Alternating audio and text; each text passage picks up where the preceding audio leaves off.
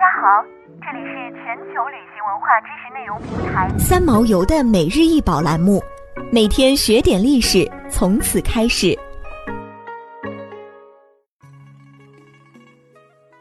每天学点历史，从每日一宝开始。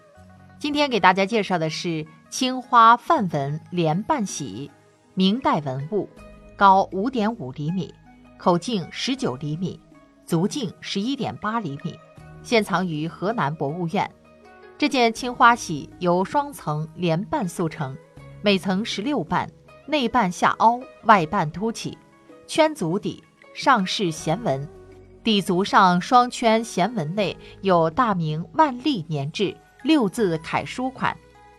莲瓣玺通体描绘青花，玺内底心绘有圆形开光，开光内外分是两层相像的。如意头花纹，内置范纹，上层十六瓣连瓣开光内壁绘有螺旋纹，外壁是范纹及折枝花纹。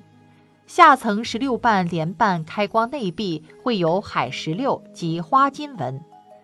慈禧以立体的莲瓣为形，是以清丽俊逸的青花，雅致多姿。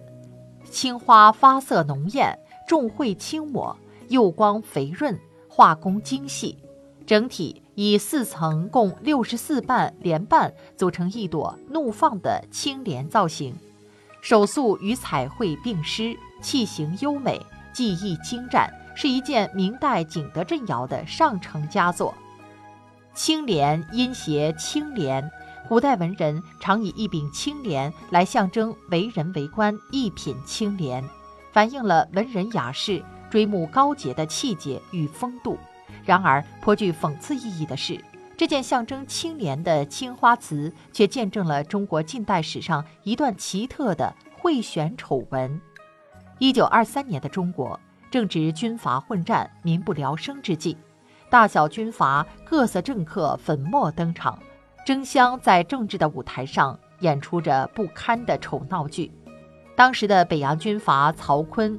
以五千块银元一票的价格会买了五百九十位国会议员，终于爬上了总统的宝座。在曹锟贿选的议员中，有一位是方城人杨允生，时任北京政府参议院议员。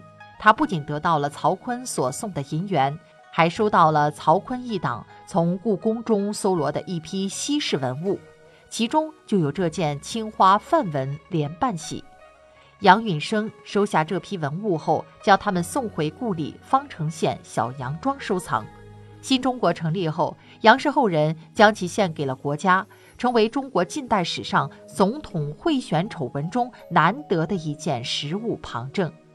辗转至今，这件青花玺才得以收藏在河南博物院，让我们不仅可以窥见明清宫廷旧藏的真瓷风采。也可以从他坎坷的身世中了解近代中国的一段风云往事。